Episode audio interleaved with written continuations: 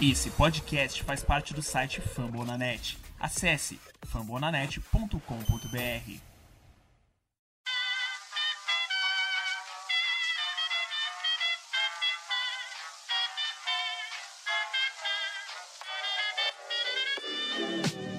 Mais uma rebatida forte. E ela tá fora daqui! Uau! E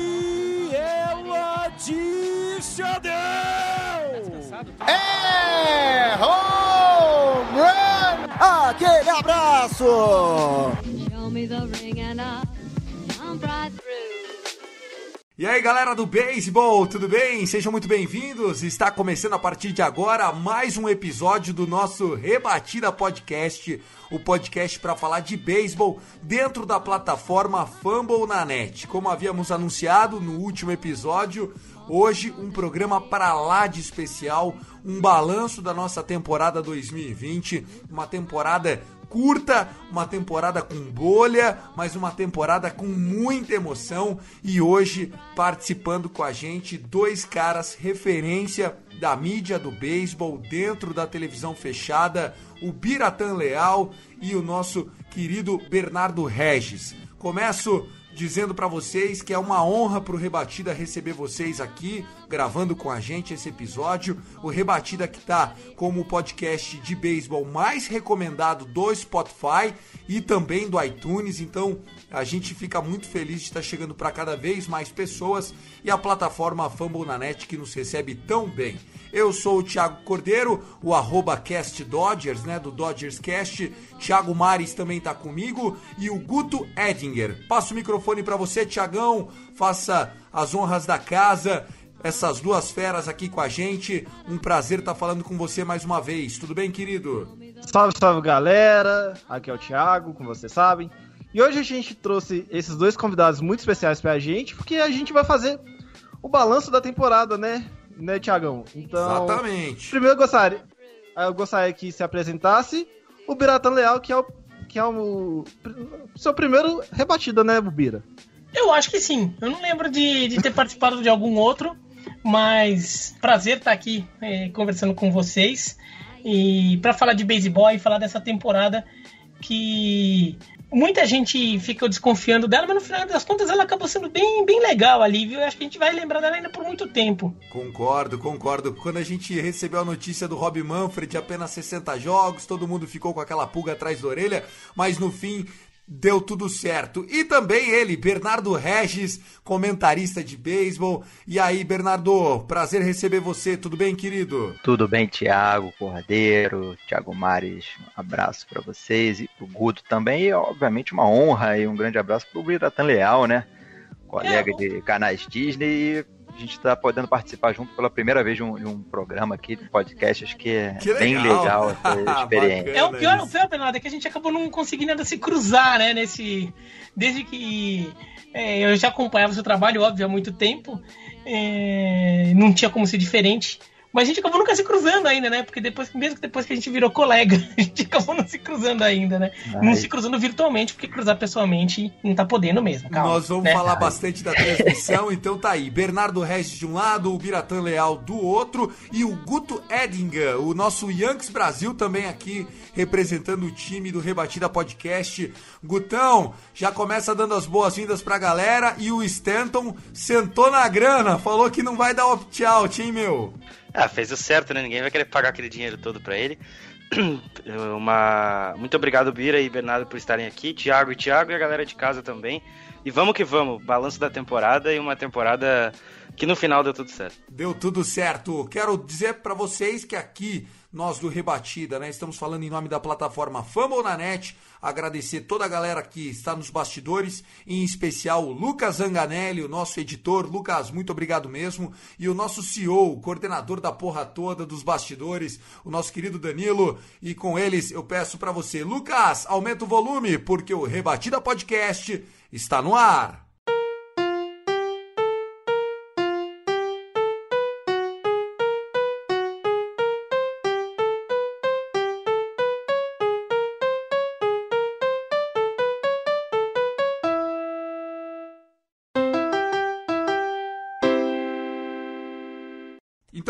Né, pessoal? Começando os trabalhos aqui, um programa mais do que especial. O Thiago Mares acabou convidando essas duas figuras emblemáticas das nossas transmissões.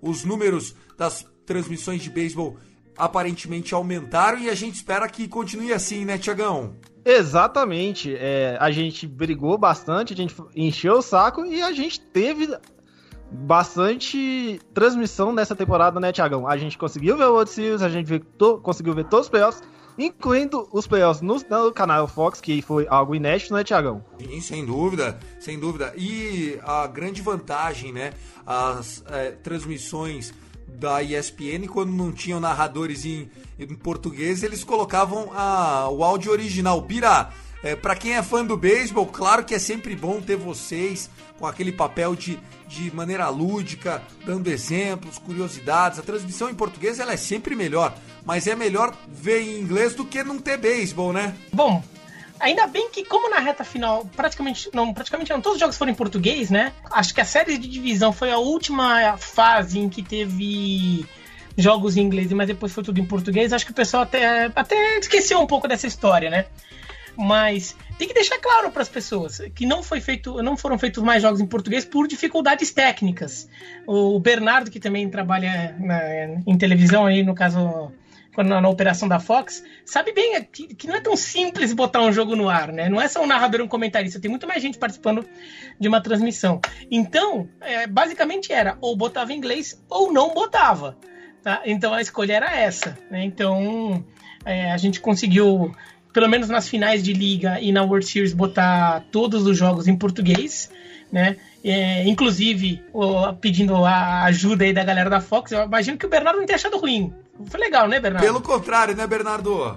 Ah, foi maravilhoso, né? Realmente essa, essa fusão dos canais, pelo menos para nós ali, do beisebol da Fox Sports, foi uma honra poder, pela primeira vez, né, transmitir jogos de playoff, que a gente sabe que tem toda uma energia, né, uma emoção diferente, não só para quem está em campo, mas para quem está levando isso para casa do, do, assinante, né? Acho que foi bem legal da minha parte, também Thiago Alves e Rodrigo Cassino, os narradores, ficaram bem empolgados.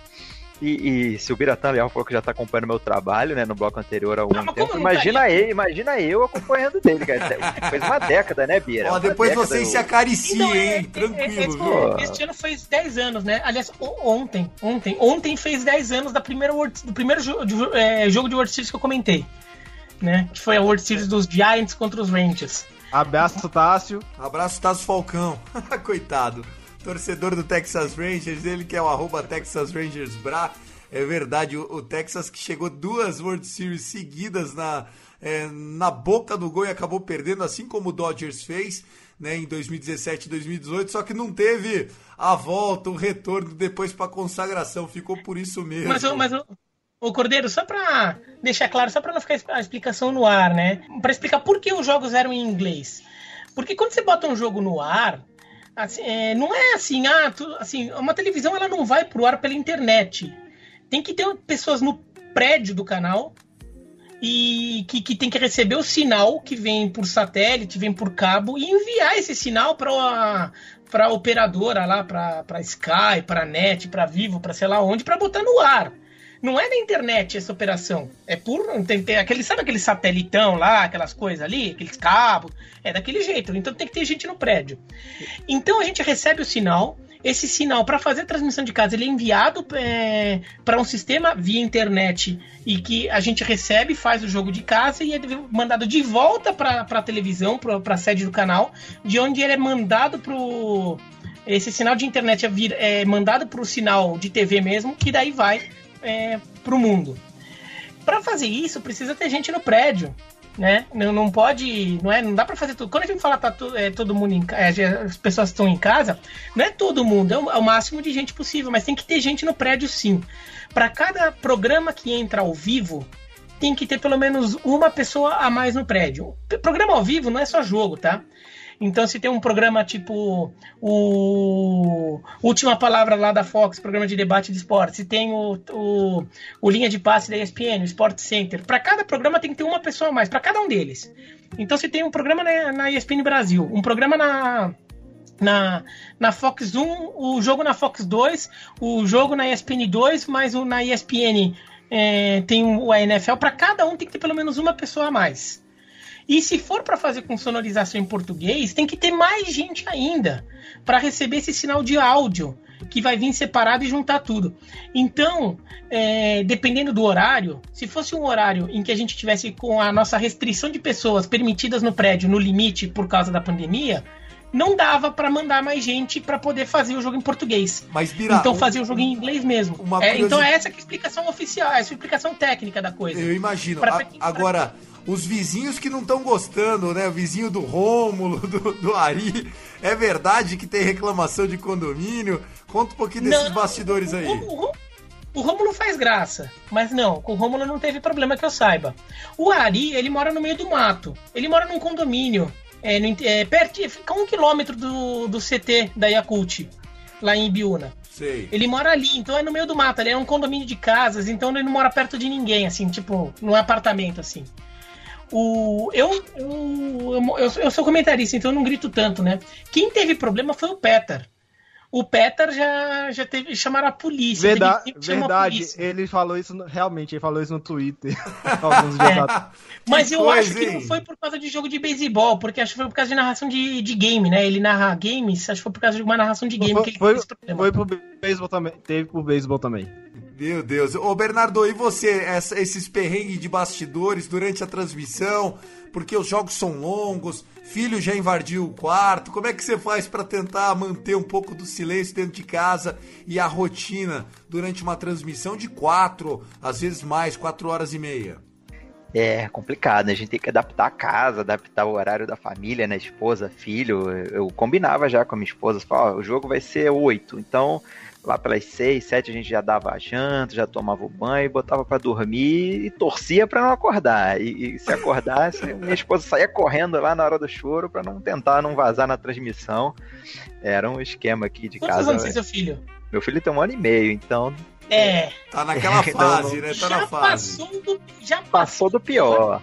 Já passou o pior, mas ainda tá naquela margem de risco. Tinha, tinha margem de risco e teve algumas transmissões que ele que aí chegava ali pelas 10 horas, 11, que já é um, um, dá aquele reforço para ele ir dormir direto. Eu, eu escutava assim aquele choro, minha esposa saia correndo e ia lá dar uma mamadeira. Foi, teve tensão, mas acho que o- a pior era quando a internet dava aquela pipocada, né? Dá aquela travada. Ainda bem que eu não perdi muito, não. Foi uma vezinha assim, 30 segundos, pá, voltou. Não, não sofri, não, mas teve muito narrador aí, comentarista né, de outros esportes, que, que caiu de não voltar pra transmissão. Ainda Ah, bem que na, pra- pra no não beisebol da esse Fox foi gancho. tudo certo. Pra não perder esse aconteceu. gancho, Bira, você acha que vai voltar ao normal ou você acha que é um precedente que agora vai ser o novo normal mesmo daqui pra frente, mesmo se chegar uma vacina? Porque me parece bastante cômodo, parece que as, é, as transmissões elas acabam custando menos, né? Você não tem que ter o seu funcionário lá no prédio. É, existe uma Ah, não, economia não. de fato. Não, não, não, não vale a pena não. Você perde em confiabilidade, você perde em qualidade. É que a gente se acostumou um pouco, mas depois que as coisas forem voltando, vai, a gente vai perceber a diferença. Por exemplo, com, com, com o Bernardo não aconteceu, mas comigo aconteceu. Eu tive que narrar um home run. Eu tava fazendo um jogo entre Oakland e Houston nos playoffs. Agora, E- divisional series, Agora, eu é, tava, eu tava no meio do Series. comentário. Eu tava no meio do comentário e eu tava vendo no painel que fica, no painel do sistema que a gente usa pra fazer a transmissão online. No painel daí fica os canais de áudio que eu tô recebendo. Então eu tenho o canal de áudio do, do, do, do, do técnico de áudio, né, que tá vendo ali se ele quiser falar com a gente, do produtor, se ele quiser falar, ó, vamos sair pro intervalo, essas coisas, né? Daí é recado interno, isso não vai pro ar. Tem o sinal que eu fico recebendo o áudio em inglês, né? O áudio da narração original e o áudio do Renan, do narrador. De repente, do narrador, puf, sumiu. Eu falei, ih, o Renan caiu. Então eu continuei comentando. Eu tava comentando ali, era um.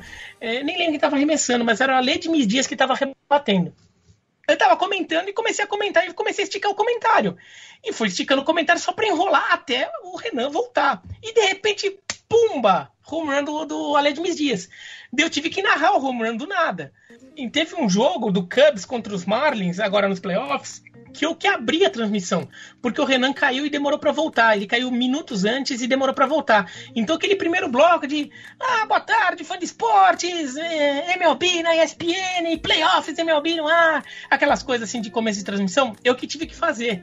Então você perde muita segurança, mas você perde qualidade de áudio, é que as pessoas talvez tenham se acostumado, mas você perde em qualidade de áudio. Você, é, independendo do caso, você não consegue botar transmissão com SAP. É, ter, Isso a gente, é né, a ESPN verdade, usou dois- isso é verdade. Tem jogo A que gente entra, usou- tem gente que não. É, é verdade. Então, não, porque a ESPN usa dois sistemas para fazer as transmissões ao vivo, tá? E um dos sistemas não permite que entre no segundo canal de áudio, quer dizer, não permite o SAP, tá? Assim, antes que perguntei, então por que você não usa o outro? Na verdade, os dois sistemas têm várias vantagens e desvantagens em relação ao outro. O SAP é só uma delas, mas às vezes as outras questões são mais importantes que o SAP, tá? Então, é, tem jogo que tem SAP, tem jogo que não tem SAP. é, tem é, um exige que você tenha mais gente no prédio, outro você pode fazer um, pode fazer com que mais gente fique em casa para botar o, o jogo no ar. Então tem várias vantagens de cada um. Então, é uma operação complicada. Às vezes a coisa cai. E no final das contas, o salário do, do, do funcionário você tem que pagar do mesmo jeito. Então, acho que assim que a coisa voltar, vão voltar as pessoas no prédio. Inclusive, na NFL, já tá. E no, no caso da ESPN, na NFL e em alguns jogos, e nos jogos das finais da NBA, o narrador já fazia do prédio. O narrador ia até o, estúdio e fazia da cabine da, da emissora. Por quê? Porque se der algum problema, o comentarista cai, mas o, o narrador tá sempre ali narrando o jogo, entendeu? Entendi. Então, faz assim, ó, sentido. Então, assim, eu acho que, por exemplo, mesmo que continue a pandemia com muitas restrições ano que vem, na pior das hipóteses vai ser um modelo assim. Então o narrador vai ficar ali, porque daí, no mínimo, o narrador tá narrando. E ele só não chama o comentarista. Teve um jogo que tava fazendo o Kurt e o Ari, da, da MLB esse ano. O Ari, o Ari Aguiar, né? Ele ficou uma entrada e meia sozinho no ar, porque o Kurt caiu e ele não conseguia voltar. Foi num jogo entre Indians e Yankees, agora nos playoffs. Então acontece muito isso. Você Então, falou do não é Indians e viável. Yankees, o Guto já pensou, é bem que o Yankees podia só enfrentar Minnesota e Indians a vida inteira nos playoffs, ia ser mais fácil, né, Guto? Ah, nem sempre, né? Nem sempre, nem sempre, nem sempre. Podia ter passado ali. Foi, foi. É, é complicado não ter um técnico que tem um palhaço na beira do campo. Ah, recla- não, não reclama não, você não tem o front office que... Calma, calma, senhores, calma. Vamos lá. Lembrando, pessoal, esse Rebatida Podcast vai repercutir um pouquinho a temporada. Então, Bernardo, começar por você. Os 60 jogos, esse sistema de playoffs expandidos, é, que lição que você acha que a MLB vai tirar a partir de agora? E você está esperando o que para 2021? Qual é o seu balanço para a gente começar avaliando esse ano Ô, que Thiagão. passou? Pode falar, Tiagão. É, só lembrando para os nossos ouvintes que a partir do ano que vem não vamos ter mais playoffs expandidos. Eles vão, não vão, não vão, não sabemos ainda como vai ser os playoffs, mas es- essa história de playoffs expandidos só foi para 2020. Mas alguma lição a gente teve que tirar disso, né, Bernardo? O que, que você tirou disso? Ah, sem dúvida, né? É, essa questão do- dos playoffs expandidos realmente foi um, um jeito ali de você compensar, acho que as perdas é, financeiras, né? De, de não ter público. Então você teve mais jogo de playoff, mais parte, né? De patrocínios, né? Comerciais. E você deu mais chance ali de, de, de mais equipes chegarem. Então você animou um pouco mais a temporada para todo mundo. É, agora, realmente, eu, eu- acho que você tem que valorizar o, o título da divisão, né? Você tem que valorizar aqueles dois times que estão brigando até o fim ali para conseguir o mando de campo, é, fugir daquele wild card game. Eu, eu também não, não fui muito a, sou muito a favor de um playoff com mais da metade da liga é, entrando para brigar depois na fase decisiva. Acho que tem que valorizar um pouco mais a, a temporada regular. Esse ano não dava. E, e algumas regras eu acho que podem ficar, algumas até a contragosto do pessoal, outras não. No caso, por exemplo, esse ano a gente teve ali o, o arrem- arremessador que tem que entrar para ficar arremessar para três batedores no mínimo. Gostei dessa. Eu também gostei dessa. Eu acho que você tava muito chato aquele negócio, só vem o destro, bota o destro. Aí o treinador vai lá, bota um canhoto, aí você chama um canhoto. Eu, não, eu acho que tava muito chato, muito picadinho o jogo de arremesso, O né? David Roberts Acho era insuportável, né? O David Ah, eu Roberts acho que o cara tem que ir pro montinho, é, eu acho que o cara tem que ir pro montinho tem que encarar destro, canhoto, tem, você tá na Major League, você tem que, tem que mostrar o alto nível da, da competição dos dois lados, tanto do batedor quanto do arremessador. Agora, por exemplo, o DH, né, o rebatedor designado da Liga Nacional, você tá quebrando ali um, um dogma, um negócio realmente histórico.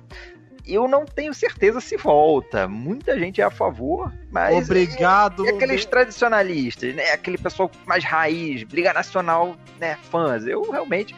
Eu, eu ainda tenho um pé atrás. Eu sou um pouco mais favorável ao arremessador ir lá e se vira, vai pro bastão.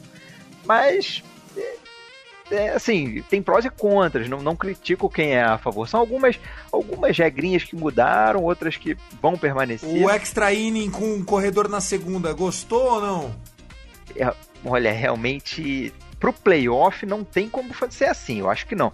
Pra temporada regular, eu acho que vai acabar passando porque o pessoal não quer aquelas maratonas, não quer ficar arriscando o jogador, né? Sei lá, uns tentam aí com esse contrato gigantesco, você não quer ele se machucando numa, décima primeira entrada, né? E perdendo meses por conta de um jogo. Eu acho que até os próprios jogadores devem, de repente, apoiar apesar de que isso é outra, outra tradição do beisebol também que vai estar sendo quebrada aí. É double header de sete entradas. Ah, eu, eu não gostei não. Eu acho que você, você encurta o jogo, você não.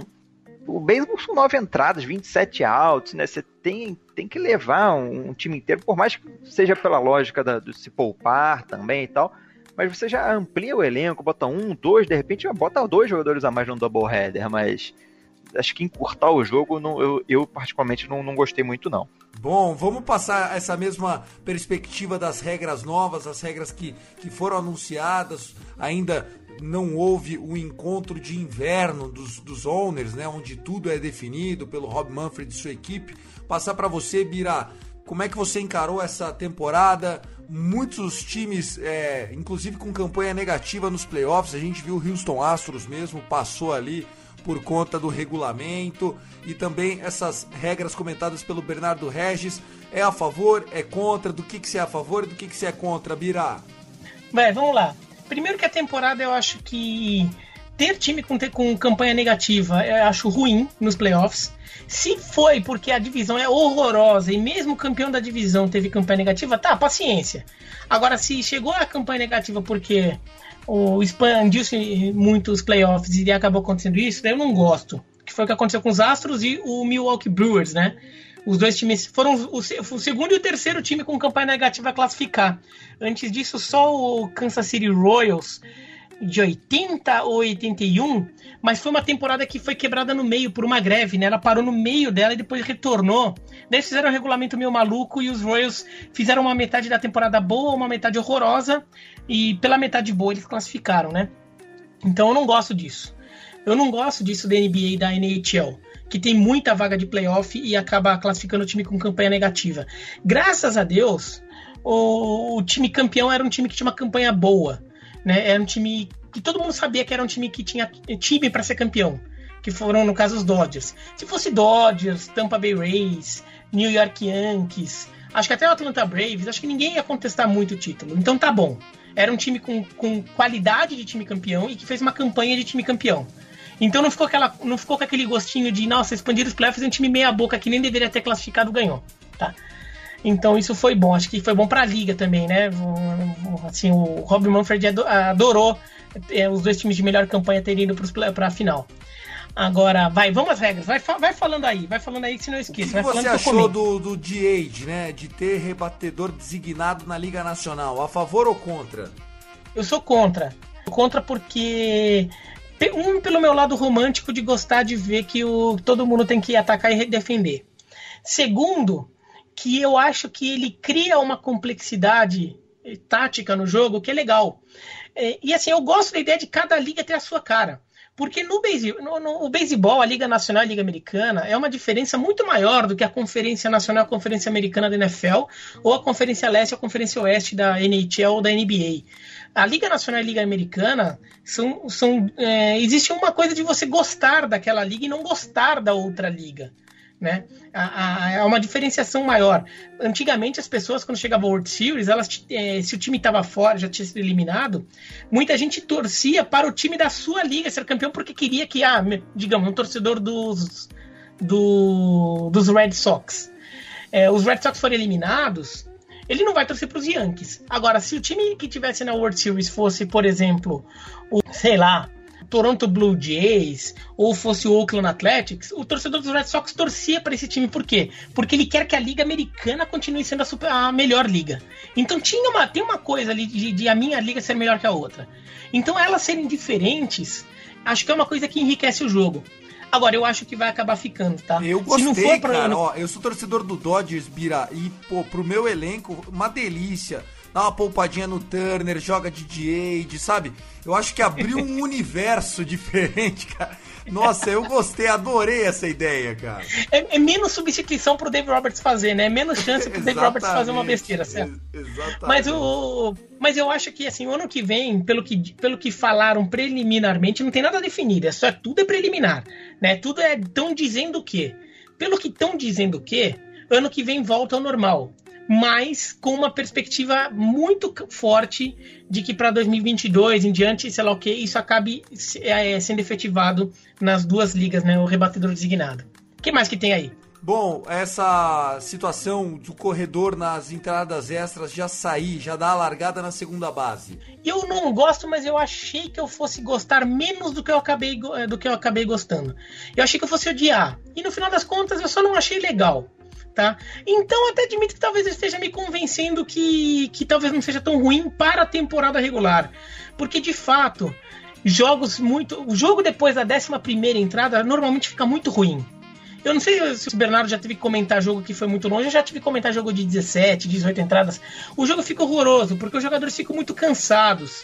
Então eles começam a jogar mal. Começa a querer resolver tudo num swing, vira um monte de strikeout e não tem mais nada no jogo. Então, você.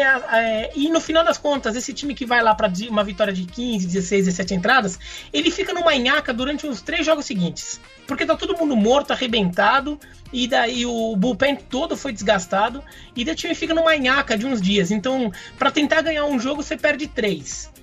Pô, faz né? sentido. O, o, que me assustou só, e aí o Maris e o Guto podem interagir, foi um, foi um jogo que o Dodgers acabou fazendo entradas extras e aí não tomou corrida, né? Não tomou corrida na, na parte de cima. Na parte de baixo era a nossa vez, já começamos dando um punch para jogar o cara para terceira base e ganhamos num grand out. Aí eu achei que meio que não sei, tá na regra, óbvio, o jogador tá lá, mas eu acho que ia virar muito patifaria, sabe? Com o passar do tempo, a hora que pegassem essa manha do corredor na segunda base, eu gostei, pelo menos no jogo do playoff, não ter é, essa situação, acho que foi uma vantagem. E a doubleheader de 7? Não, mas assim, essa, essa coisa do corredor na segunda, muita gente começou. Eu vi a. a eu fiquei. Eu ficava monitorando rede social para ver o que, que o público americano achava. Muita gente odiou, mas muita gente começou a achar interessante que os times começaram a adotar estratégias de percorrer bases, como essa que você falou, que até soa meio patifaria, mas num beisebol que tanta gente só tá preocupada em dar pancada na bola, é, um time é, aproveitar e tentar fazer um bunt, fazer uma, uma rebatida produtiva, uma eliminação produtiva, já é uma variação do jogo, já é uma estratégia diferente do que tem sido usado nas nove entradas anteriores. Teve gente que até gostou disso. No World Baseball Classic era um corredor na primeira e um corredor na segunda. Aí eu acho pior. Porque o time tinha tanto medo de tomar a queimada dupla logo de cara, que daí, de fato, toda entrada extra começava com bunt. Porque daí você botava dois corredores em posição de anotar a corrida com um eliminado só. Todo o jogo, daí era muito chato. Vocês, meninos, o que, que você acha, Guto? O que, que você acha, Tiagão? Fiquem à vontade, espaço é de vocês. É, complementando a informação do Bira, que ele falou sobre os playoffs expandidos, que Tivemos o Houston Astros como segundo classificado e o Milwaukee Brewers também classificado como negativos. Essa temporada também a gente teve uma central, a divisão central da Liga Nacional, com quatro classificados, né? Que virou uma completa bagunça. Passou o Cubs como campeão da divisão, Cardinals em segundo, com dois jogos a menos, os Reds zerados e, o, e os Brewers como negativos. sabe o que, que, eles tiveram em comum? 32. Sabe o que eles tiveram em comum? Nenhum deles passou do wildcard. Exatamente. Nem na Liga Central Exatamente. Americana, nem na Nacional. Exatamente, só que não precisava ter lembrado disso. Mas é, a grande questão acho que é a seguinte: eu não sou. É, e outra coisa também, eu não sou o único a pensar que tem, não tem que ter DH na Liga Nacional. Pelo amor de Deus, não façam isso com a minha liga. É, enfim. É, se você quiser continuar com a Série B aí, fica tranquilo. Vai pro ah, não começa? Vai lá, Gutão. Você, cara, você gostou dessas mudanças? Você acha que alguma coisa vai ficar? Você acha que o DH vai ficar para a Liga Nacional? O que, que você acha de tudo isso? Eu acho que o DH não fica por uma questão de, como o Bernardo e o Bre já falaram da questão dos dogmas, né, de manter a tradição. Mas eu acho que deveria, man deveria manter, eu acho que deixa o jogo mais competitivo, pelo menos eh, em tese de ter um rebatedor designado, porque nem todo rebatedor nem todo arremessador é um bom rebatedor. Então, a gente tem alguns casos assim Guto, específicos. É, o Guto, cara, é, vou, só vou ressaltar essa coisa. Vai melhorar a rotação, vai melhorar o lineup, porque o que acontece? Os números do ano passado, ok, são, são, é, são números maiores, são mais at-bats, são mais tudo. Com os números desse ano, que teve DH universal, você não vê grande diferença você vê exatamente os mesmos números, os mesmos números. Então, quando você compara, exatamente exemplo, não, exatamente não. O aproveitamento dos times melhorou basicamente 10%. Não, não, aproveitamento dos times se manteve de, no, é, exatamente o mesmo. Se você pegar os Los Angeles Dodgers do ano passado para esse, é exatamente o mesmo aproveitamento, o mesmo é, OBP e o mesmo OPS. Você não teve uma grande variação. Aliás, o OPS desse ano foi até menor do que do ano passado, só que variou apenas 1%. Bom, se eu fosse um time da Liga Nacional com pouco perfil financeiro, Bernardo, é, eu acho que seria a favor pelo fim do DH na Liga Nacional, até porque é, os jogos ficam mais parelhos. Né? Quando você coloca um DH num elenco como o do Dodgers, do Braves, esses elencos que já são mais fortes, eles ficam muito mais fortes é, o DH ele acaba tirando um pouco da competitividade da Liga Nacional, principalmente com as equipes de menor mercado. Você também encarou desse jeito, Bernardão? Eu acho exatamente dessa maneira, né? Quanto, quanto mais dinheiro você tem para gastar, teoricamente você vai ter aquelas melhores peças. E aí você vê o Yankees, né? O Dodgers, o Red Sox tempo, temporadas atrás, chegando lá obviamente pelo talento dos seus atletas, mas porque você também consegue, né, pegar aqueles grandes astros na, na free agent. E uma coisa que o, até o Bira falou, né, quando você tira o, o DH, quando, aliás, quando você tira o, rebate, o arremessador da rebatida, quando você bota o DH na Liga Nacional, você tira o bunt, você tira o pinch hitter, você tira é, aquela substituição double switch, né, de, que é muito mais estratégia na Liga Nacional. Você o, o manager na Liga Nacional mostra realmente ali o quanto ele vale por, por conta das substituições, das estratégias de jogo que na Liga Americana, porque você tem o DH, você fica muito mais amarrado, né? Você bota aquele pô, tremendo batedor, o quarto da lineup, você não vai tirar ele ali do DH para botar um pinch hitter, você não vai fazer aquele destro contra canhoto que você normalmente deixa para fazer isso, para usar o banco na, no pitcher spot ali da, da lineup. Então, eu fã de um time da Liga Nacional, né? Acompanho já há quase mais de duas décadas a MLB, realmente estou acostumado, gosto muito quando a gente vê um, um, um arremessador conseguindo rebatida ou impulsionando num band. Eu gosto muito do, do, do arremessador indo lá, tentando contribuir para sua sua própria performance. E tem casos que a gente já viu o arremessador ganhando o jogo de 1 a 0 e ele impulsionando a corrida da vitória. É, então, Med Bungar, né, que era, que era gente, desses, né, gente, se não tivesse, se, se tivesse DH na, na, Liga Nacional, a gente nunca teria tido o home run do Bartolo Colom, simples. É verdade, faz sentido isso, faz sentido. Bom, a gente tá chegando na nossa primeira meia hora aqui de Rebatida Podcast, vamos encerrar esse primeiro bloco. A gente falou um pouquinho do que aconteceu de regras, né? Ainda existe muita instabilidade, estamos recebendo aqui as figuras de Ubiratan Leal e de Bernardo Regis, na presença, representando rebatida, Thiago Mares, Guto Edinger e eu, Thiago Cordeiro. Lembrando que a gente tem a edição do Lucas Zanganelli e a nossa direção, a organização é do Danilo, do nosso Fumble na Net. Ó, sigam lá o Fumble na Net no Twitter, também o arroba Rebatida Podcast. O do Bira é muito fácil, é só o Bira Tan Leal. E do Bernardo Regis também, é, é Regis Bernardo. Como é que é o seu, Bernardo? O arroba Bernardo duplo underline Regis. Ah, é isso. Eu sabia que era bem simples, mas então o segredo é o duplo twist carpado, quer dizer, do duplo underline carpado aqui do Bernardo underline underline Regis. Tá aí, ele que ajuda bastante a consolidar o esporte junto com o Bira, a, a trazer novos fãs. Durante uma transmissão, pra gente encerrar esse primeiro bloco, Bira, durante uma transmissão, quantas mensagens você recebe em média de cara, primeira vez que eu tô vendo esse esporte, muito. Sabe aquele, aquela sardinha pescada no, no, no, no barril? É, acontece toda a transmissão? Acontece, mas não, assim, em temporada regular é bem menos. Temporada regular aparece umas 3, 4. No playoff aparece mais, né? Sobretudo no World Series, porque mais gente ficou ligada no jogo, tudo. Então mais gente acaba vendo. Então acaba tendo um pouco mais. Mas eu, eu acho bom, eu gosto quando tem essa mensagem. Eu, eu gosto quando o cara. Pode, ninguém é obrigado a conhecer. Agora eu gosto quando ele tá aberto a experimentar, a tentar conhecer. Né? Eu acho melhor esse cara do que aquele cara que simplesmente não quer saber de nada. Ai, que coisa chata e já muda de canal, né? Então. Então acho. Acho legal o cara que, que tem isso. Eu acho legal quando recebe essa mensagem. Tento mandar ali um, uma resposta lá, falar, oh, olha aqui as regras, sei lá o que, vamos ver se, se, se você acaba aprendendo tudo. Mas ainda chega bastante. Eu acho que há uns anos chegava muito mais. O que é talvez, seja, talvez seja um bom sinal. Talvez seja um sinal de que muita gente já conhece. Também acho. E você, Bernardo, lá na Fox que, que já transmitia jogos de beisebol, muitas vezes na Fox 2, né? Muitas vezes sem transmissão é, em português e só no, no, som original. Agora em 2020, com os canais Disney, Disney se juntando, o público da Fox também manda muita mensagem, toda a transmissão, todo jogo. É, um número parecido aí com o do, o do Bira, né? E, e o curioso é que como a gente né, na Fox passa sempre ali um jogo por semana, uma quantidade bem menor do que na ESPN, então sempre tem aquele cara que não sabia que a Fox transmitia beisebol, transmitia MLB. Ah, sempre tem, toda a transmissão tem uma mensagem, mal beisebol na Fox, não sei o que. É, aí, aí, o Thiago, o Cassino sempre falam, é, a gente já tá aqui desde 2014 levando a MLB para vocês. E, Dá aquela casquinha. dá, aproveita, ah, é, mas aí, então toda semana a gente posta lá, era ou o jogo sexta à noite, né, aquele pessoal da Costa Oeste privilegiado, jogo do Padre, jogo do Dodgers pra caramba, e, e ou sábado às 5 ou às 8 da noite, então era sempre um por semana, mas aquele público fiel que sempre acompanha a gente e de vez em quando aparecia algum.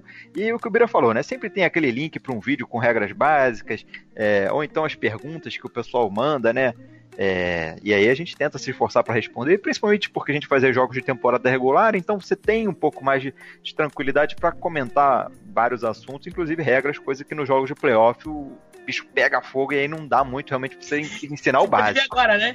É isso, não dá. É. Não, não, dá para fazer o básico, não, ensinar o beabá do beisebol num jogo de World Series, né, Bira? Não dá. Não dá, acho que até porque daí o público que já tá. O público na temporada regular, o público tá mais disposto a aceitar isso. Só que daí, assim, o jogo é importante, o jogo tá pegado, e pra você parar pra ficar explicando, se for uma coisa rápida, tudo bem, mas não dá para fazer uma explicação muito longa é, no, nesse num momento tão agudo da temporada, né? Um jogo de temporada regular, dá para fazer isso melhor. Dilemas da transmissão que você ouve aqui no nosso Rebatida Podcast, o podcast oficial para falar da MLB dentro da plataforma Fumble na net. Lucas, aumenta o volume, você tá no Rebatida? Música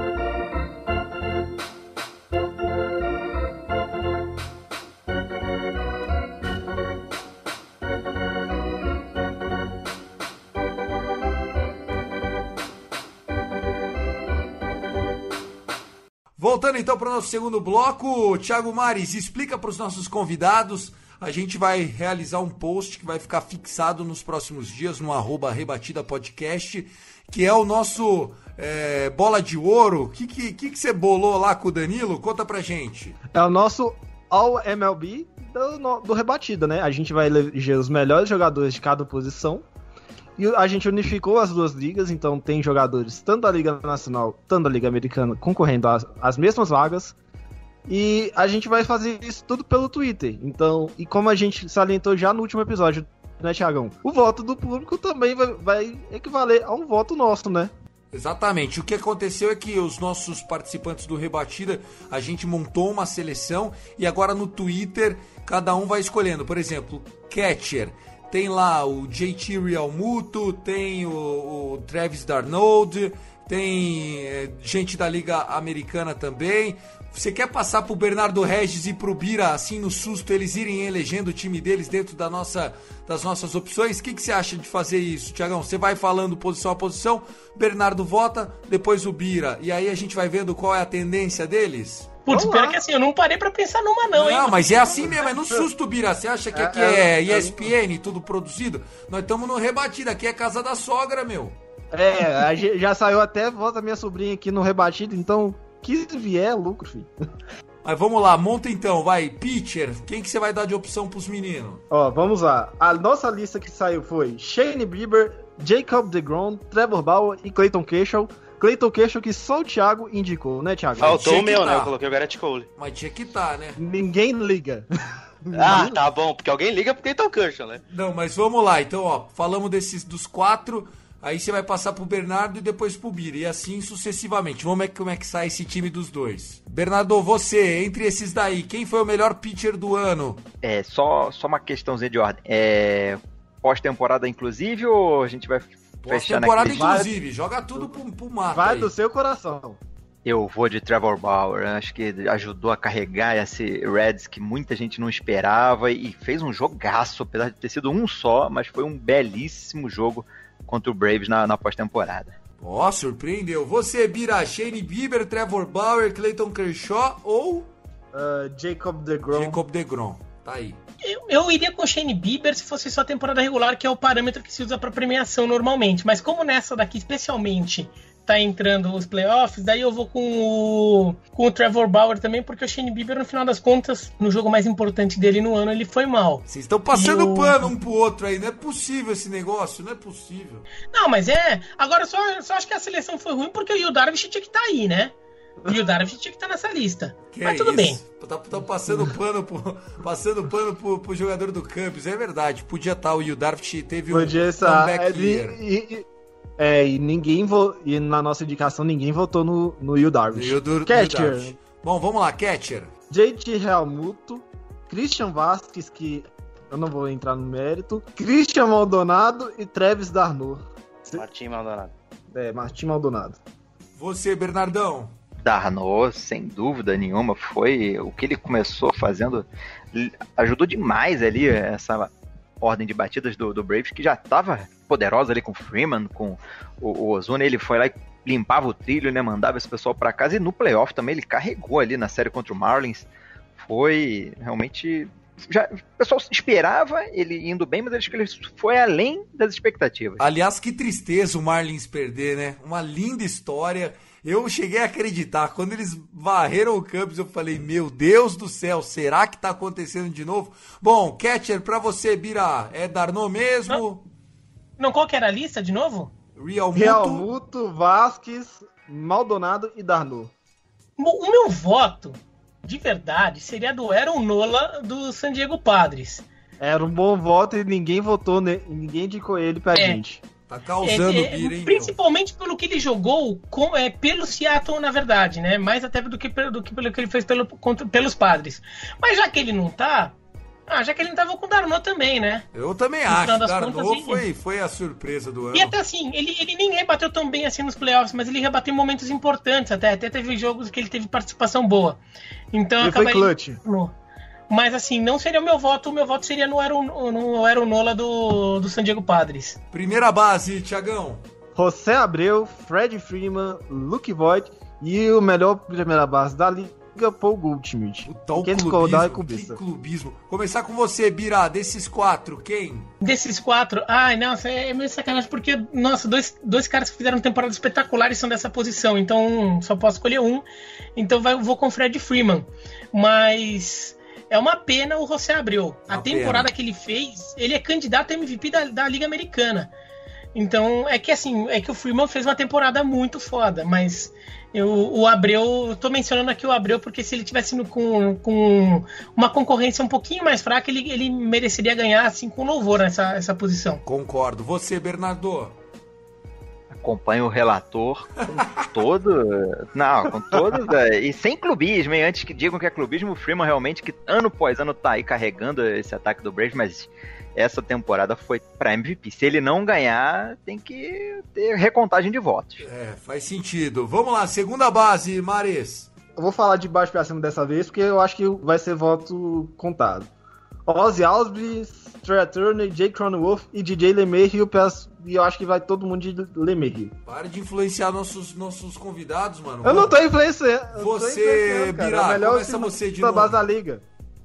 Não, é segunda base, quais são os candidatos? Lemerio. Cronenworth, Cronenworth, Turner e Ozzy Alves. Ah, o Lemerio, né? o Robozão, é verdade, eu também acho. É. E você, Bernardo? Não vou nem argumentar muito.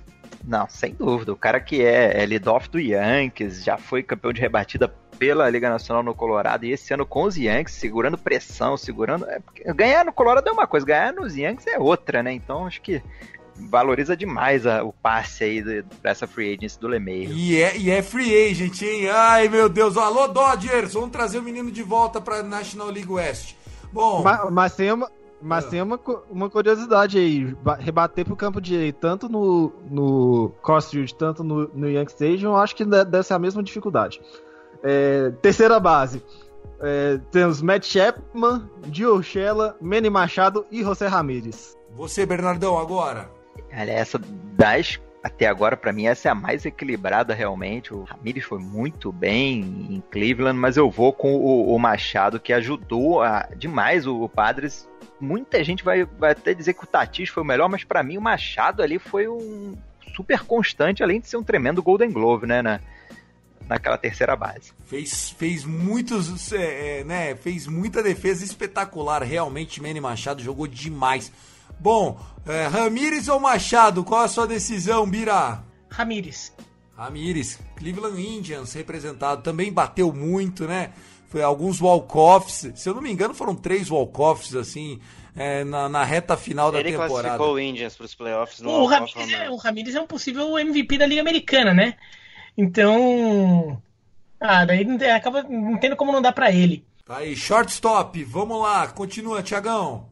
Francisco Lindor, Fernando Tatis Jr., Tim Anderson e Trey Turner. Trey Turner que é o único que está disputando em duas posições. Você, Bernardo, o que, que você acha? Vou, vou, deixar o Tatis ali fazer a dupla com o. Com o Machado. Jogou muito, o né? Machado, né? Fechar o lado esquerdo ali do infield. O Tatis jogou e teve mídia, teve Grand Slam, né? Teve muita coisa realmente. E o Padres que foi longe demais. Slan Diego Padres. Você, Bira?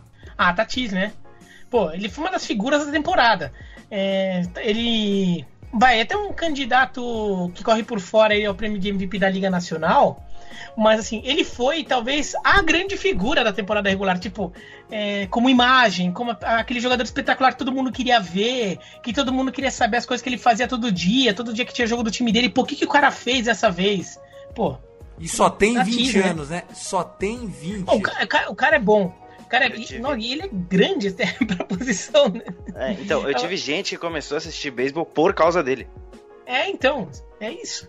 É isso, né? Ele é daqueles playmakers. Ele me lembra bastante e ele, e, o Alex tem uma Rodrigues. coisa, tem uma coisa muito boa. E tem uma coisa muito boa, que assim, que isso, todo jogador que faz isso merece o meu respeito.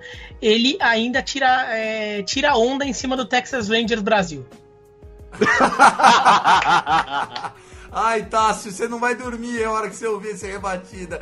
Bom, mas o Tati Júnior me lembra muito o A-Rod, o Alex Rodrigues, na época que ele surgiu ainda no Seattle Mariners, 20 e poucos anos, shortstop, esguio, bom no plate, bom na glove, é realmente diferenciado. Agora, para não ficar muito é, longo os outfields, como é que você vai fazer, Mares? Porque parece que são mais nomes, né, cara? É, os outfields só vou falar o último nome porque não vai repetir ninguém, né? Vamos lá. Betts, Trout, Ozuna, Soto, Jimenez, Cruz e Blackmon. Bom, Bernardão, ficou entre esses? Se lembrou de mais algum? Cita três aí, o seu outfield dessa temporada, mesmo que não fique nessa lista aí para não ter que ficar repetindo. Quem chamou atenção para você na jardinagem lá fora? Ah, o pessoal do Jardim é a concorrência é grande, né? Que são 30 times, três em cada, então é muita gente concorrendo, mas esses, esses três que ele começou a lista aí, o Mari, realmente, Betts, Trout e Soto fecham não, eu, Teve o Ozuna antes dele. Não, não, mas o Ozuna eu vou, vou, vou botar pro DH. O, o, mas esses três aí, Betts, Trout e, e, e, Soto fecham ali praticamente Golden Globe, Silver Slugger, dá o prêmio pros três ali, realmente jogam demais. O Beratan Leal. Ah, vai, vai, vai, vai esses três aí. Ah, assim, os três tiveram, assim, não só são três jogadores espetaculares, mas vieram com temporadas espetaculares, né? O Juan Soto, 35% de aproveitamento no bastão. É, o moleque tem 21 anos. Já é campeão, né? né? E, e, já é campeão. E já é campeão. E não, já é campeão sendo protagonista. E ainda fica zoando com a cara do arremessador adversário. O, o Mike Trout teve é, mais uma de suas temporadas aí, 46 corridas impulsionadas. Quantas corridas impulsionadas ele teria numa temporada num time bom, completa, né? né? Não, e num time bom, jogos. né? E num time decente. É, Imagine se um time bom, fosse um time bom. bom, né? Porque não, é um time que nem dá tanta oportunidade para ele, né? Então, é, é assombroso também o, o Mike Trout, Mookie Betts 29,2% de aproveitamento, 10 bases roubadas. Fora o que ele fez nos playoffs, tanto na defesa quanto percorrendo base, e ainda rebateu, anotou as duas corridas da, que deram título para os Dodgers, né? A corrida do. Acho que foi a corrida da virada no jogo 6 e a corrida do 3 a 1 que, que é a corrida que sacramentou a virada. Né? Então, a corrida 2 e a corrida 3, os 3 a 1 né? Então, esses três aí, putz, é, não é, é de, coitado dos outros aí, mas a concorrência ficou complicada. Bom, olha, ficou legal. Pelo menos pode beber, né? Oi? E agora o Soto pode beber na temporada passada. agora tem 21 com, como... É verdade, é verdade. Bom... E, tem, e tem uns caras bons aí também, assim, o Verdugo fez uma temporada legal, mas assim, o George Springer fez uma temporada legal, e assim, não dá com esses caras aí. É, é, o Byron é. Buxton, o Byron Buxton fez uma boa temporada, rebatendo com força, mas não dá. Aliás, o Buxton no, no Fantasy de Beisebol foi um dos grandes estilos, né? Um do, ele e o Luke Voigt ajudaram o meu time, carregaram o meu time para ganhar a primeira temporada de Fantasy Baseball do Rebatida. Acabei levando com o Luke Voigt e o, o Buxton achados no waiver, viu? é difícil. Bom, vamos lá, senhores. A gente tem o perfil agora de muita especulação. Free Agent abriu no último domingo. Alguns jogadores já fazendo opt-in ou opt-out dos seus contratos. D.Day Martinez vai continuar em Boston. É, Stanton vai continuar em é, Nova York. Porém, a gente teve uma situação, né? Dos mais de 90 jogadores free agent, 18 deles receberam aquela qualify offer, ou seja, são salários a partir de 18 milhões de dólares por um ano. Quem é o grande free agent da temporada? Seria o DJ LeMahieu. É, Bernardo, como é que você está vendo esse período de free agent? Seu time está de olho em alguém? Está de olho em segurar o Ozuna? Como é que tá essa situação? Olha, eu confesso que o, Braves ele tinha que tentar um, o, o, Bauer, né? Faltou um braço nessa rotação ali que sofreu demais, não conseguiu fazer o match point, né? Contra o Dodgers por conta da, da rotação. Não tinha, não tinha braço, né? Só teve o Freed aí. Bernardo, então... é, deixa eu fazer uma pergunta pra você. Você que é torcedor do, dos Braves. A falta do Soroka nos playoffs fez tanta diferença assim para os Braves ter que ir buscar um, um novo ace? Eu, eu, acho que sim, porque a gente, pelo menos na, minha visão, um, um, playoff você precisa de ter três nomes confiáveis. E o Braves só tem o Freed, né, pela temporada maravilhosa, e o Soroka, saudável, realmente. É, um tremendo nome. E falta o terceiro, né? O Braves não tem ali. Teve vários jovens, tentou de tudo quanto é jeito e ninguém ali deu aquele passo a mais por mais que o Bryce Wilson tenha feito aquela partida contra o Dodgers, mas ele tem é, um, nem um ano ali de, de carreira, nunca mostrou tamanho serviço como ele fez no playoff. Então acho que um braço a mais, um, um realmente. O, o Braves estava de olho no, no Wainwright. Era um rumor aí, né, para trazer aquela experiência, coisa que era pro Cole Hamilton ter feito esse ano e não fez, né, por conta de lesão. E eu ficaria de olho nos top free agents, eu ficaria de olho no Trevor Bauer e no George Springer, realmente são posições assim que pensando em Atlanta seriam cairiam como uma luva, né? A rotação e o Springer fechando ali o outfield com o, o Ozuna. E você, e, perdão, Birá, não, quem, com que, quem que você tá de olho ô, pro Thiago, seu Toronto Blue Jays? É, fizemos uma simulação da, da ML, a MLB Trade Rumors fez uma simulação dos top 50 para onde iriam. É, só fazendo o top 5 aqui, o Bauer estaria indo para os Dodgers por 4 anos 128 milhões, o Muto para os Mets por 5 milhões 125, George Springer 5 milhões 125 para os White Sox, Marcelo Ozuna 72 milhões por 4 anos para os Nationals e o DJ LeMahieu 4 anos 68 milhões para os Blue Jays. É Acho que o Bira ficaria bem feliz, né? É, tá feliz ou não, Bira, com essa, com essa possibilidade do Blue Jays gastando, abrindo a carteira? É, na verdade essa previsão ali é, mas tem muito de análise, um pouco de informação, mas assim não quer dizer que vai acontecer, né? É, e também analisando as, as necessidades de cada time. Eu gostaria que os Blue Jays levar. O DJ ele mesmo é um cara bom, porque é um cara com aproveitamento alto. Os Blue Jays são um time que deu muita pancada. Já, já é cultural lá do time. E eu acho que é uma coisa que faz falta no, no Toronto Blue Jays um cara de aproveitamento alto. Sabe? Tem gente sempre em base. É um time de muito home run, mas precisa mais aproveitamento. Então o DJ LeMahieu seria um cara bom, de verdade. Mas eu também queria um arremessador uh, de rotação. Claro que o Trevor Bauer, uh, então torce pro Trevor Bauer. Não, tudo, tudo bem, mas eu sou realista também. O Toronto Blue Jays não tem grana para levar o Trevor Bauer. Mas um, um arremessador forte para rotação é, eu gostaria. Tem o Marcos Stroman, que é até um cara que já jogou lá, então até um, gosta da cidade, gosta da torcida. Tor é, seria um cara interessante nesse aspecto, mas não precisa necessariamente ser ele. O Tanaka seria bom, mas o Tanaka vai voltar, né? Pro Japão, provavelmente. Então, sei lá, o Jake Odorizzi tá por aí, poderia ser um caso. Se não for o DJ LeMahieu, podia ser o Michael Brantley, é um cara que eu gosto também. Eu gosto do Brantley também, e ele é subvalorizado, hein? Fez muito esse Sim. ano. Acho que tinha que ser mais valorizado. Vira, o Quintana te interessaria? Quintana Não muito. Cubs? Não muito. E uma voz do J-Rap. Pra pegar Eu- um cara eu desse, acho que- pega o Lester, né? O Lester tá aí, dando sopa também, um experiente, canhoto, campeão. E, esse complementaria uma rotaçãozinha ali pro número 3, Ah, um, cara, um 4. cara bom também, arremessador bom. É que esse daí eu acho que não vai, mas assim, o Charlie Morton. É, tá Charlie. Mo- Charlie Morton tá sendo. A, a projeção dele é de um ano, 8 milhões, para, indo para os Mets. Ó, 8 milhões tá barato no- pro Charlie Morton, É, viu? esse. Eu acho que tá barato. Esse eu Agora, queria no Yankees. Esse eu É que assim, os valores, os valores dos free agents esse ano vão ser malucos. E Sim. devem ser baixos. E com muita gente assinando em cima da hora, assinando, fechando o contrato lá para fevereiro. Porque os times estão em crise, sei lá o quê. Tem essa coisa do, do acordo trabalhista que está sendo negociada. Então ninguém vai querer assinar um contrato longo. É que nenhum time vai querer assinar um contrato longo e os jogadores vão querer se, se assegurar por muito tempo. É, dizem Então que o Mookie Betts, é o Mookie Betts, diferente. Mira, ele só aceitou os, os 30 milhões por ano, né? Porque ele assinou 365 por 12 anos, dá 30 milhões por ano. Justamente por conta do Covid, né? Não sabe como é que vai ficar. Ele falou: quer saber? Deixa eu garantir essas 30, 360 milhas aqui, porque podia até ganhar mais, mas é melhor um pássaro na mão do que dois voando. É, por É. aí. Faz sentido, faz sentido. Só pra constar, os abridores que nós teremos na, na Free Agency, dentro do top 50, é o Bauer, o Stroman, o Gaussman, Tanaka, o Dorizzi, o Quintana, o Paxton, good, o Tyrone Walker, o Char, o Richards, o Corey Clubber também. Eu acho que o, e o Clubber tá sendo considerado, tá, estão considerando do- ele ir pros Twins. O Charlie Morton, o Wainwright, que deve, que estão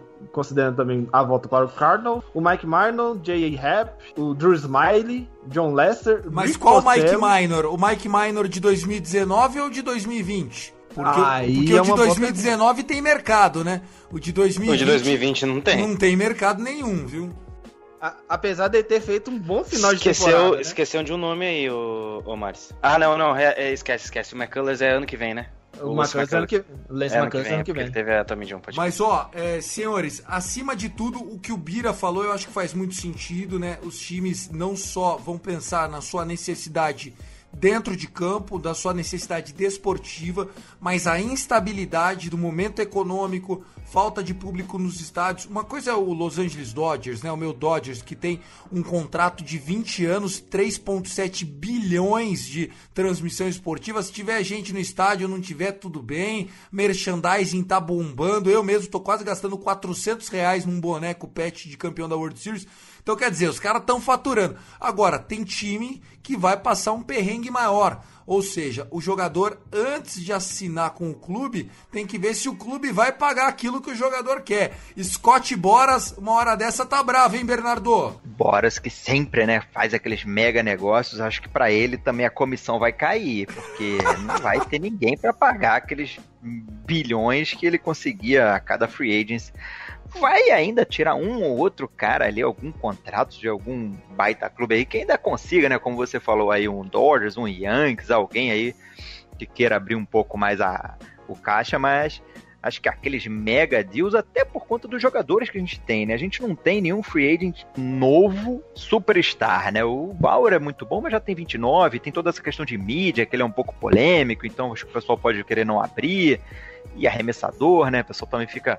É mais fácil você dar 10 anos para um Mookie Betts, para um, pra um outfield, né? Para um jogador de, de batida do que para um arremessador. Então, acho que a gente não vai ter aqueles mega deals que a gente teve em, em outras. nas últimas duas aí. É verdade. Você, você, deu um exemplo agora, né, de 10 anos para um arremessador. A gente viu o que aconteceu com o próprio Cici Sabatia, né, Bira? O Cici Sabatia, quando jogava no, no Indians, né? E aí o Yankees veio amarrou ele por uma década e acabou que o Cici Sabatia nos últimos seis anos, cinco anos, quatro anos de contrato, ele já nem era nem mais o ace do time. Ele era um jogador bom, regular, um ERA de 4.5, mas é difícil. O arremessador no free agent ele sofre um pouquinho porque também não tem esses contratos tão longivos, né? É, porque o arremessador tem muito problema de contusão, né? E então ele fica vulnerável a isso. Acho que os times, muitas vezes, quando fazem cálculo ali do valor, eles pensam um pouco nisso, né?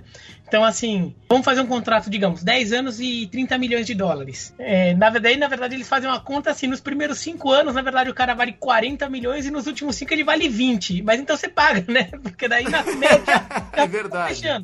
É o troco. Ou então, é que assim, muitas vezes a gente faz a conta pela média, mas assim, o salário real do jogador varia de ano para ano, muitas vezes, no contrato, né? Então, às vezes, o próprio contrato começa alto e vai baixando no meio, ou às vezes começa baixo e vai subindo no, né, na segunda metade.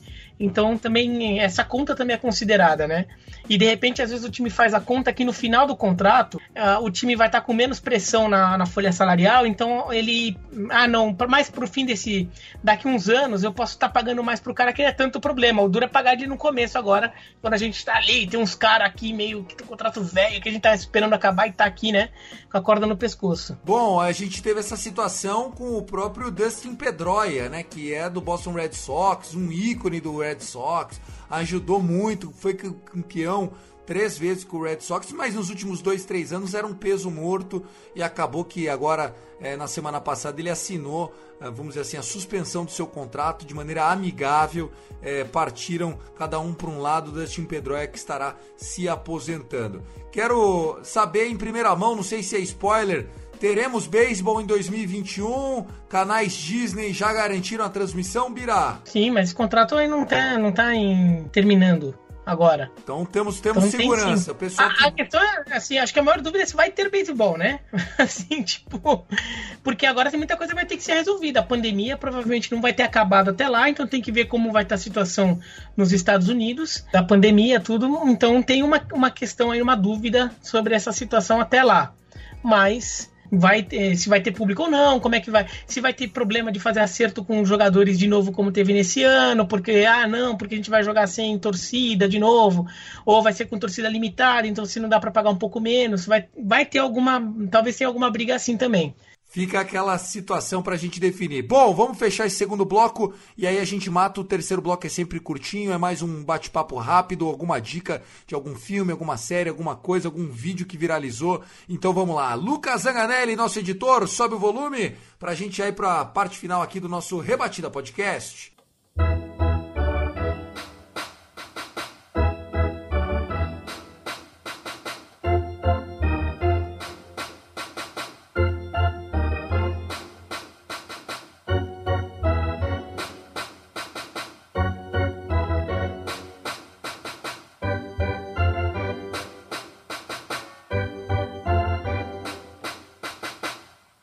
Terceiro e último bloco é mais um bate-papo, já agradecendo aqui a participação do Bernardo Regis, canais Fox Sport, Biratan Leal, o nosso querido Bira, o japonês mais carismático do, dos esportes americanos, também trazendo sempre a sua jovialidade aqui com a gente no Rebatida dos canais ESPN. No terceiro bloco, Bira, a gente sempre tenta destacar algum filme, alguma série ou algum destaque, alguma coisa.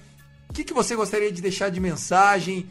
Para nós aqui, ouvintes do Rebatida, da galera do Fumble na Net, e já agradecendo a sua participação, viu, querido? Bom, obrigado, eu que agradeço pelo convite. Bom, de dicas, é uma dica que não é muito original, mas já que esta semana, foi neste fim de semana que entrou no é, que entrou ou voltou ao catálogo da Netflix, o filme Campo dos Sonhos. Então vejam, até porque na temporada que vem, provavelmente a gente vai ter aquele jogo em homenagem ao filme que estava programado para este ano, acabou não acontecendo por causa da pandemia, então esse jogo provavelmente ficará pro ano que vem, um jogo é, que vai ser lá no, no, na, na, fazenda onde foi gravado o filme e tudo. Então vejam o filme Campo dos Sonhos, que acho que é um filme muito legal para mostrar como o esporte é uma coisa importante na vida da gente, é, como o esporte é uma coisa que unifica as pessoas, né? Uma coisa em comum na vida de todo mundo. Cada um tem a sua história de vida. Dentro da sua própria vida, cada um você tem um momento que você é uma pessoa diferente, né? O, o, você, quando é adolescente, é uma pessoa diferente de quando você é criança, que é uma pessoa diferente de você adulto casado. Mas a sua relação com o seu time, com o seu esporte, continua sendo a mesma. E, e, e também mostra que o beisebol é um esporte muito que vai muito além do, dos jogadores que jogam nas grandes ligas. Né? O beisebol é um esporte enorme que tem vários jogadores, milhões de jogadores espalhados, é, assim, milhões de ex-jogadores, né, de, espalhados pelos Estados Unidos, pessoas que jogaram em ensino médio, na faculdade, que sonharam em virar jogadores, jogaram até em ligas menores, mas nunca tiveram uma chance de verdade de jogar na MLB, sonharam com isso e hoje tem sua vida normal, são pessoas comuns do dia a dia. E esse filme também homenageia essas pessoas e mostra como o esporte tá às vezes na rua, você tá trombando com essas pessoas na rua, um ex-jogador, mas assim, que não deu certo. Que às vezes é as pessoas que a gente no Brasil tem essa relação com o futebol, Sim. né? Às vezes o cara, se cruza o cara na rua e você nem sabe, o cara foi jogador, foi jogador da é, da, de, de, divisão de base, né? Ele, ele jogava bem na base, ele de repente foi, ele tinha um sonho de infância, na, na, ele, todo mundo achava que ele era o melhor jogador ali na escola dele e acabou não virando.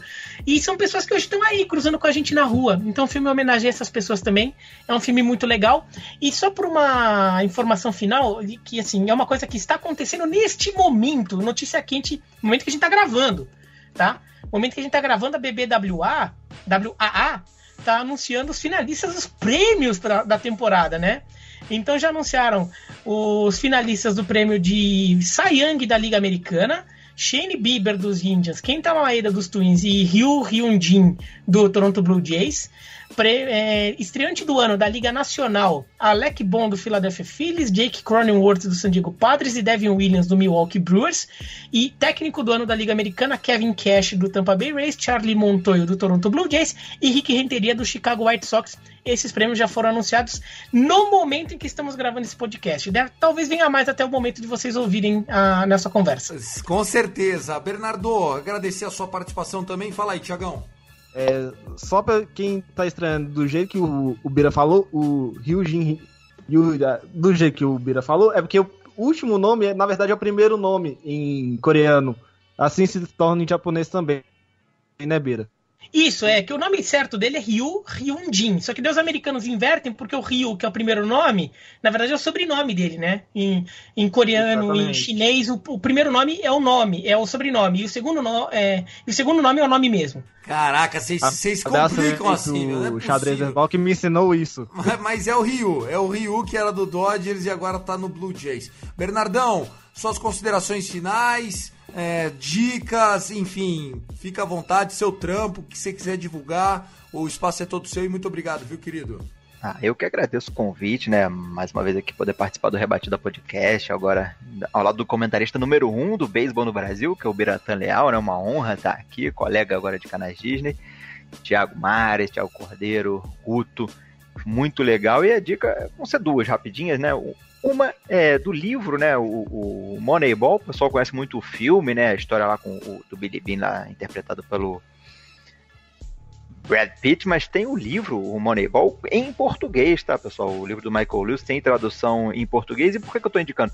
Porque a tradução, ela foi muito bem feita, teve revisão técnica de Eric Nakano, não sei se o pessoal conhece, mas Eric Nakano é um ícone do beisebol amador do país, né? Organiza campeonatos nacionais amadores já há mais de uma década, aqui do, do Cariocas Baseball e Softball Clube. Passou a revisão técnica por ele, então aqueles errinhos de legenda que você vê em muito filme por aí, nesse livro não tem, né? Tudo bem traduzido e acho que é uma visão bem legal para quem gosta, quer conhecer um pouco mais do Moneyball, né? Da estratégia, da, da lógica, da, dessa tática usada pelo Oakland A's, o Billy Bean.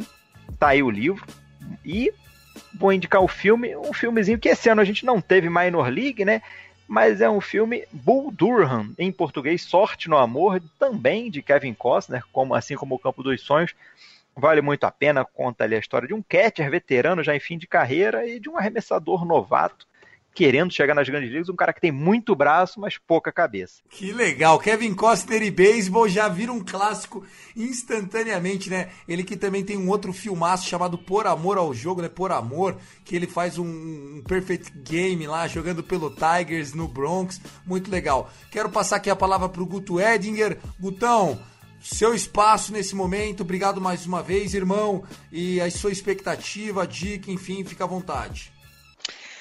Então vamos lá, né? Agradecer de novo Bira Bernardo, a ambos os Thiagos e a família rebatida por mais um programa, mais um produto entregue. Uh, também agradecer a galera que está acompanhando o Iancast e não deixar de acompanhar essa semana aí que está acontecendo um collab bem legal entre eu e o Vitão lá do San Diego Prades do Padres Cash. Eu fui no Padres Cash para falar sobre os prospectos e principalmente falar de beisebol latino, né? Falar de Major League Baseball Latina, os prospectos que estão vindo para a liga, né? Porque a gente teve agora a janela de contratações internacionais e ele veio para o Ian Cash para falar de Ação Domingues, o futuro da liga. É, prospecto número um dos prospectos internacionais. A dica de hoje é um documentário que eu acho que eu já falei aqui, que é original da Netflix, que é uh, traduzido livremente como Os Bastardos do Beisebol, que é sobre de um time chamado Mavericks, que é, que é um time que tentou disputar a liga composto por estrelas e atletas aposentados, que eles tentaram lutar para chegar longe, mas aí o resto você vai ter que olhar para Como pra é que é o nome é da termina. série? Gostei dessa daí. É, é Netflix? É, você é, vai, vai achar na Netflix em inglês, que é The Battered Bastards of Baseball. É de 2014. Põe na busca, põe na busca do Netflix que escreve baseball em inglês. Baseball, Isso. né? B-A-S-E-B-A-L-L. Vai ser uma das primeiras é, é, referências. Esse aí eu não tinha visto ainda. Eu quero assistir esse Esse é negócio. bom, esse é bom, É esse é bom. bom. Esse é engraçado. Esse, além de tudo, é engraçado. é muito Gostei, engraçado gostei. Tô acabando o Cobra Kai e vou, vou entrar nesse daí. E você, Tiagão, obrigado, viu, querido? Nosso capitão, meu irmão. Valeu, Thiago, valeu os convidados, valeu, Guto, valeu. E antes de eu ser acusado novamente de que eu esqueci dos editores e do produtor, um abraço aí é, pro Danídio, pro, pro Lucas. E minhas dicas vão ser as seguintes: vão ser jogos. E todas elas o Bira falou de alguma forma nessa última semana, ou no, no último mês. Na ordem inversa das- do que aconteceu no dia 14 de outubro, foi o home run do José Bautista contra os Texas Rangers. Então eu acho que é- tem no YouTube, ah, procurem. É muito bom o jogo. Depois, jogo 6 da World Series, maravilhoso, sensacional. E o jogo foi o jogo 6 ou 7 da, da World Series 2010, Bira? O primeiro que você narrou. Que você Foi o comentou. jogo 5. Comentou. 5. 5, porque ela foi 4x1 pro. Foi 4x1, né? Foi 4x1. Então, o jogo 5 da World Series de 2010, todas elas, o Texas Rangers tomam uma cacetada. Um beijo, Tassi Falcão. Tá certo. Tiagão Mares, Bernardo Regis, Guto Edinger e o Biratan Leal. Eu, Thiago Cordeiro, também vou ficando por aqui. Sigam a gente lá nas redes sociais, arroba Rebatida Podcast, arroba. E eu não tenho que indicar nada a ninguém, apenas como bom torcedor do Los Angeles Dodgers, agradecer mais uma vez. Obrigado, Kevin Cash. Eu amo você, Kevin Cash. Se um dia você estiver na rua, na sarjeta, estarei lá para te erguer, porque o que você fez no jogo 6 jamais será esquecido. Um forte abraço a todos. Valeu, Lucas! Aumenta o volume. Esse Rebatida Podcast ficou por conta. Valeu, tchau, fomos!